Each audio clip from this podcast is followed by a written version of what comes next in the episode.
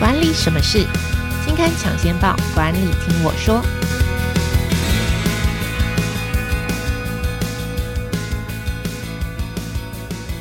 Hello，朋友们，大家好，我是经理人月刊的文稿主编邵贝轩，我是佩，欢迎收听经理人 Podcast 管理什么是单元。这个单元每个月会跟听众朋友导读当期杂志的封面故事或是特别企划，也会邀请编辑团队上来分享专题制作背后的故事。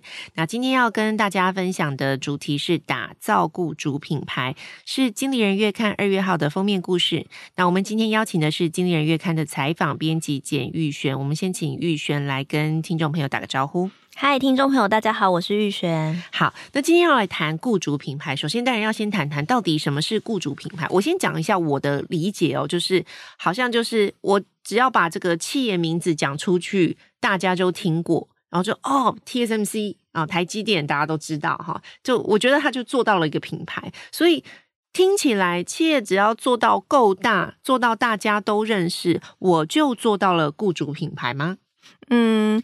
贝轩讲的那个是产品的品牌，或者这个企业这家品牌，它跟雇主品牌还是不一样的哦。也就是大家认识你上班的公司是一件事情.但认不认可这家公司的工作环境，或觉得这家企业照不照顾员工，那是另外一个事情。Oh, 我后面讲的这件事情就是雇主品牌。OK，那举例来讲，大家就说哦。过年有些亲戚朋友就很讨厌，就说哦，你台积电上班的某某企业上班多少呀？然后怎么样福利怎么好、啊？对，年终很好、哦。但有一些比较白目的阿姨或伯伯就会多加一句啊，这些钱是不是用干换的？怎么可以歧视阿姨跟伯伯呢？就是白目的白目的亲戚就会这样说哦，在里面工作要轮班，很辛苦吧？是，钱是不是用干换的？哎，这个就是他们心中觉得你这家企业的雇主品牌、哦。OK，所以听起来就是不是企业大或是。名声响亮就是所谓的雇主品牌啊，好像雇主品牌也有分好或不好。我认识你，但是我对你的印象是好的，是坏的，或是我对你的印象有哪些？这个才是雇主品牌所要谈的事情，是吗？嗯，所谓的雇主品牌，其实就是潜在的求职者、员工、离职者心中的雇主的形象。其实，在一九九六年呢，就英国管理学家提姆恩伯勒、提姆恩伯勒与西蒙巴洛，他们就有用行销学的概念来讲什么叫做雇主品牌。他建议议呢，企业要行销自己，然后来吸引人才加入。那提到的雇主品牌有涵盖三个要素哦。第一个呢，就是我们常见的经济利益，薪水。对，奖金、薪酬。嗯，第二个呢，就是功能性利益，就是对员工来讲有帮助的，比如说职涯发展机会。OK。第三个呢，就是心理的利益，也就是他在这边工作可不可以获得成就感和归属感，这些呢都会塑造呢员工心中还有外部利害关系人心中的品牌形象。OK，好，那我换个方式来问，好，听起来我知道了，不是说企业嗯名字大、品牌响亮就叫做雇主品牌，就是还要有大家对他有好的印象。那一个企业如果他对外界来说的印象是好的，那通常我可以可想而知，就是比较多人会愿意去投履历嘛。那换句话来说，就是，但其实如果有的企业可能会想说，嗯，好了，你品牌大，我当然就是薪水给的多，我当然就是会想要投啊。但有的企业会想说，我不做会怎样吗？我不做今天我也活得好好的。所以到底我做这个雇主品牌对企业到底来说有什么好处呢？我非做不可吗？嗯，台湾资诚人资长他就。跟我讲一句话，他就说：“哦，一般般的征才广告就会招募到一般般的人才。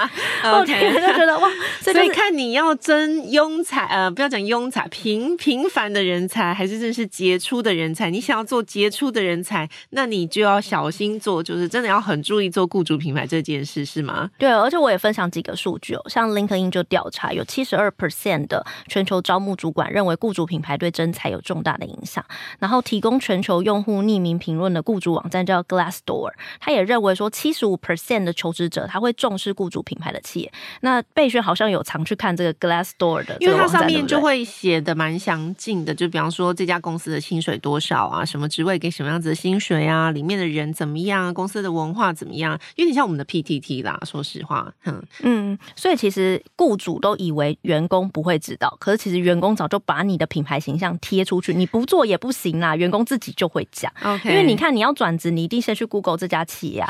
啊，有一些企业跳出来就是哦亚洲最佳雇主奖啊，不管了，我就先投履历。那、嗯、有一些企业你可能会考虑一下，哦，就什么名实不符啊，中秋不给奖金啊，然后工作很累啊。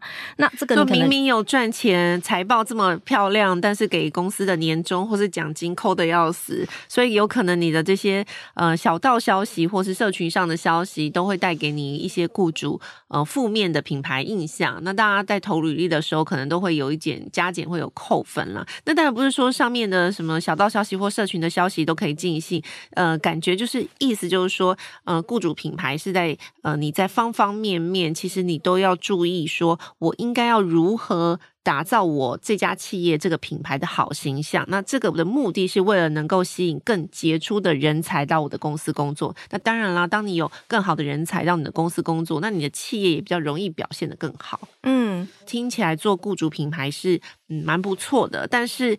感觉是不是只有大企业能够做呢？就比方说，你我们刚刚讲了很多，就是比方说，大家讲，嗯，台积电，或是给那个很多呃年终的这个长荣海运，这样 感觉是大公司才有办法投资源在做这件事，不论是从薪资制度上啊，或者给的福利上面啊。那如果我是小公司，我的资源就是没有那么多，我的资本就是没有那么雄厚啊，我做。雇主品牌的资源就是不够，那我要怎么赢过这些大公司？我怎么样吸引杰出的人才来我的公司工作？做雇主品牌还有用吗？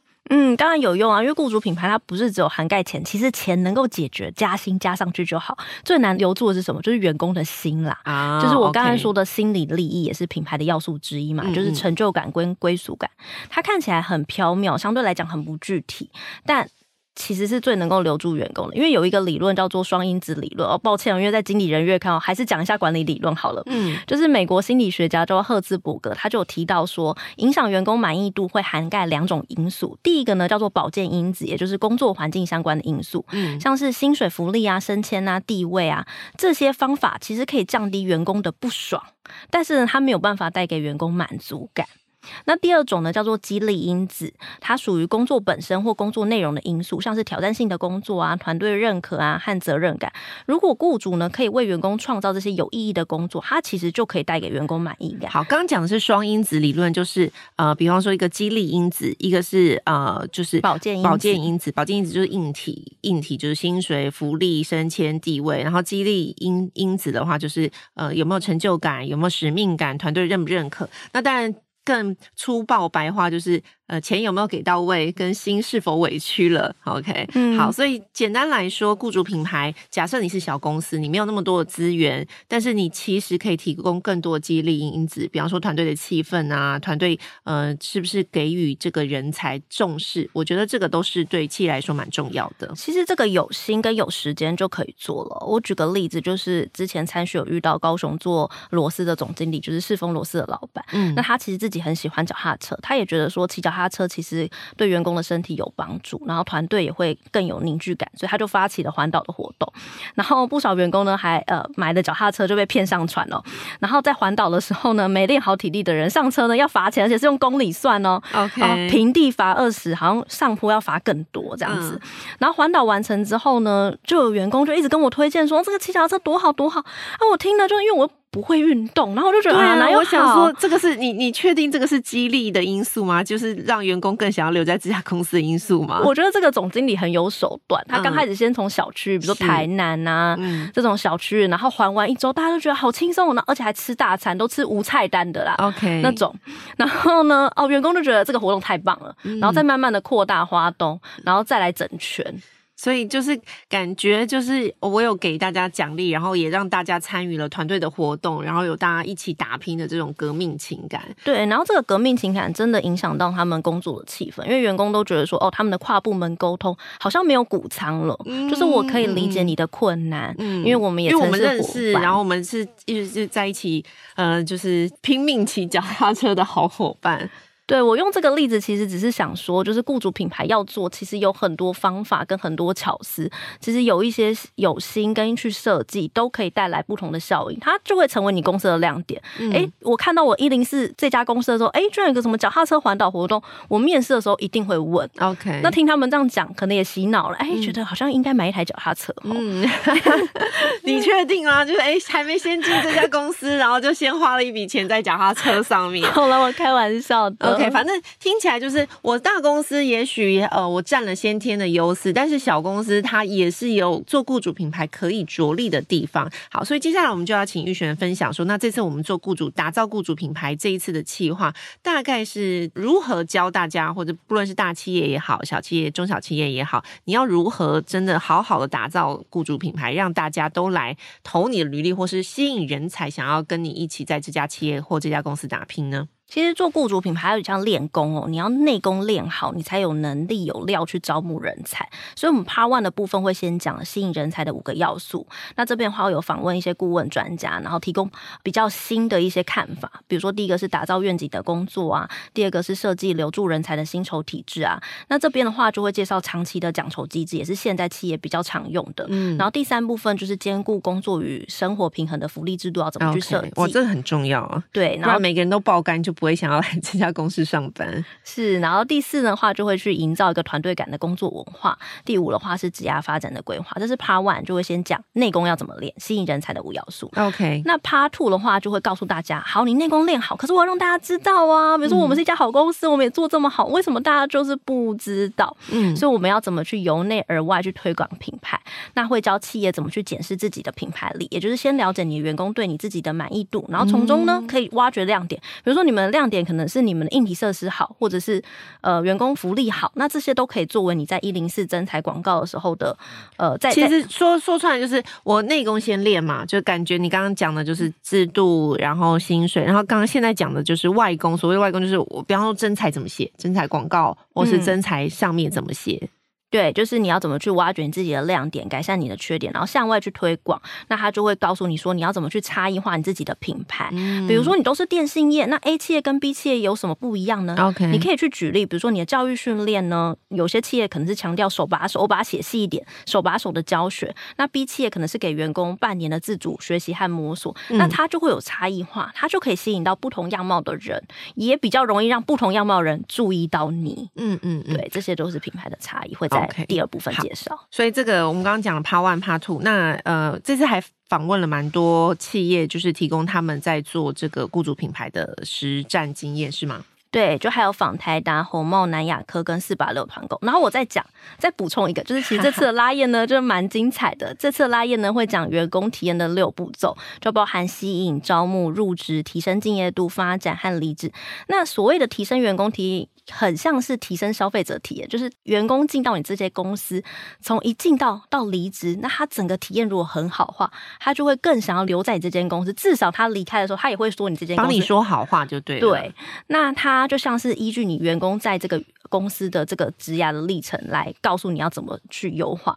我印象蛮深刻的，其中一个是发展的部分。嗯，那虽然它是这个拉页只有三页哦，但它这个六个步骤，每一个步骤我觉得功能都蛮详细的。嗯，发展的部分就会教大家怎么去帮员工做职涯蓝图，怎么做个人发展计划。那个人发展计划为什么很重要？其实现在有些员工就是三年他就不知道自己要什么，嗯、就想说我换个产业试试看，嗯、我换个什么地方尝尝看，或者哎现在风。什么我就跟着去，嗯，那那个职涯发展计划其实告诉员工说，哦，你三年你可以升到什么职位，你想要做什么，嗯，那我要给你哪些对应的教育训练计划，OK，他就会帮助员工在这个地方，他会有他的目标，嗯，跟他的蓝图，然后努力的方向。因为我我在想，很多工作者就是有时候工作一段时间，就手上的业务熟了嘛，他就会觉得我好像有点倦怠感，我想要换工作，但是我又不知道我能够做什么，或是我能够换什么，就是我知道我对。我这份工作倦怠了，可是我不知道我的下一步在哪里。那这一次提供的员工体验六步骤，其实就在教企业，就是说，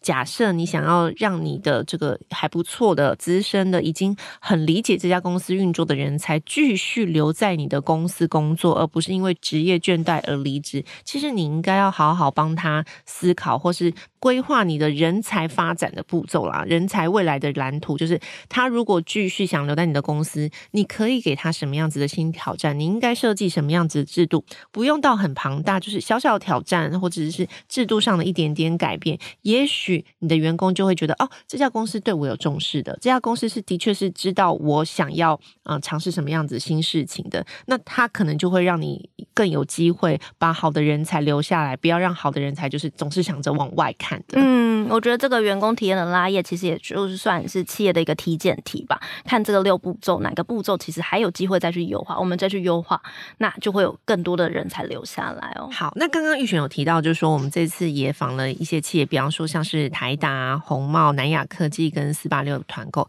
我蛮好奇的，就是他们大概都是如何打造他们自己的雇主品牌？就是你自己在采访的过程，有没有几个比较印象深刻的做法？哦，我觉得这四家企业有一个共同吸引我的特点，就是我访完之后，我的眼睛就会一亮，想去他们企业上班。欸、那意思是我们家公司做雇主品牌还不够是，不是，不是，是大家都要向他们学习，因为他们这个品牌力哦，不管是访谈啊，或者是品牌力都做得很强。有员工现身说法吗？对，每一家都有员工现身说法，而且让我眼睛一亮，都是员工讲的漏漏。就是你听主管就觉得他们是不是都在打官腔？但实际上，当员工有就是亲身出来实证的时候，你就觉得哦，那好像说的是真的。对，因为他们的腔调跟眼神，我觉得。假不了，对，就很不像是 say 好，或是赶快来分享，我想知道他们到底都怎么做。好，我觉得台达是他们的公关跟人资团队是非常认真的，他们有专门的为潜在的人才打造社群，嗯，就他们有经营不只是自己的官方 Facebook，他们有经营叫做台达 Career 的社群的 Facebook 哦，他就在上面会发布人才的相关的招募讯息之外，他也会把所有的员工活动放上去。我觉得这他们这个点就是比其他企业多一个曝光的机会，嗯，对。然后让人才更容易去发现他们，而且有一些活动真的很有趣哦。比如说他们春节的时候就会把年货大街哦搬到企业里面，让员工去采购 年节的用品哦，看起来真的很像年货大街，就蛮有趣的。另外呢，因为他们是科技公司，所以他们靠着很强的数据分析能力，所以他们会去想要了解每一个员工的活动的效果怎么样。比如说他们有乐活日，嗯。乐活日有点像是全公司的同乐会啦，会有演唱会啊，或者有些摊贩的摆摊，或者是有些玩游乐的活动。嗯，那他们就会调查说每个员工的年龄啊、性别啊、家庭成员啊，对这些活动的满意度，这就会作为他们下一次再精进这项活动的一个参考。那他们就会越办越好，人数也真的越来越多。嗯，就是他不是说我办那个员工活动就好，他们是办到员工的心坎里。我觉得这是可以学习的。啊、OK，所以台大就是很会办。对员工应该说给员工福利的这种类似的活动，而且是真的员工很喜欢参与的。嗯，而且他们真的是五年之前呢，他的只有千人参与，现在已经有破万的员工参加，这是台达的特色哦。OK，那接下来我讲南亚科，南亚科它是半导体产业，半导体产业大家就想到什么？呃，叔叔阿姨会问的那个啊，你们是不是，是都爆肝？对，那我觉得他们是工时很长，虽然薪水可能还不错，但工时很长。对，就是他们其实是。呃，比较大的特色，他们很在意工作与生活的平衡哦。Oh, OK，呃，所以他们有个小小花絮，就是说，哦，他们说员工如果报表里面有红字啊，心血管相关的状况，健康检查吗？对，然后他们可能会有征询员工的同意，这些资料其实主管是会知道的啊。Oh, okay. 所以主管可能就会去了解说，哎，你的身体状况怎么变差？是不是工作的负荷压力太大？Oh, 这个小小的一个点，我觉得就很贴心。嗯嗯。然后他们晚上八点的时候就会放那个感人的下课钟，叫大家赶快离开，类似。晚安曲嘛，就是你不可以在我们公司要锁门了，赶快走吧。对，我觉得这个都是有站在员工的角度去帮员工思考。OK，好，那接下来还有四八六团购，四八六团购它其实是一家五十人的公司.算是很小很小的企业，所以小中小企业也可以参考他们就对了。要不要参考？我我我想要考虑一下，因为他们给的福利真的很好。因为别人参考不来吗？因为四八六团购在呃四八六先生不是在二零二二年有贴出他的真彩广告嘛？嗯、就洋洋洒洒列了十三项员工福利哦.然后最最让大家夸张的就是中秋、端午两大节日呢，就直接发半个月的薪资哦。嗯。Okay. 然后我去访谈他们员工，我也吓到。其实与其说吓到，不如就是哦，有点嫉妒到很恨这样子的感觉。这么夸张？真的，贝雪你自己有看那个访谈？他说他一去那边就开始先去韩国五天，去日本五天，然后再去北欧二十天，然后到职的第一年就有一个月在出国，而且是不用扣假的出国。嗯，然后以前他在其他公司工作呢，出公司门的时候天都暗了。他现在可以乘着夕阳下班，嗯、我看到夕阳的感觉真好。然后我这时候我就翻了一个大白眼，然后我同事还问说：“哎，什么时候真人、啊？” 完蛋了！所以一听起来就是呃，感觉就是蛮重视员工的上班下班时间，的确要给一个分界，而不是就是无止境的让员工加班啦。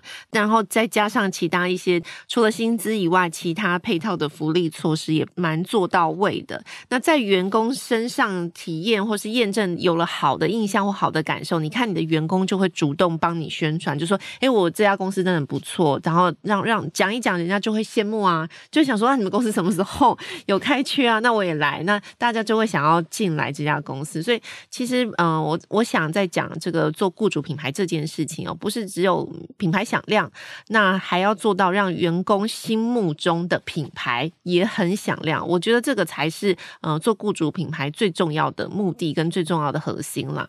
OK，好，那以上呢就是今天我们在跟大家分享呃经理人月刊二月号的专题跟呃 cover story，打造雇主品牌。那如果您对我们今天介绍的这个专题有兴趣的话，欢迎购买我们经理人月刊二月号的杂志。那今天我们经理人 Podcast 管理什么事的单元就分享到这边。那如果你有任何职场问题或是想要我们邀请哪位职场专家来对谈的话，也都欢迎在嗯 Podcast 底下留言给我们。那如果你喜欢今天的节目的话，现在就按下经理人 Podcast 订阅，那在 Podcast 底下留言给我们喽。那今天节目就到这里喽，拜拜，拜拜。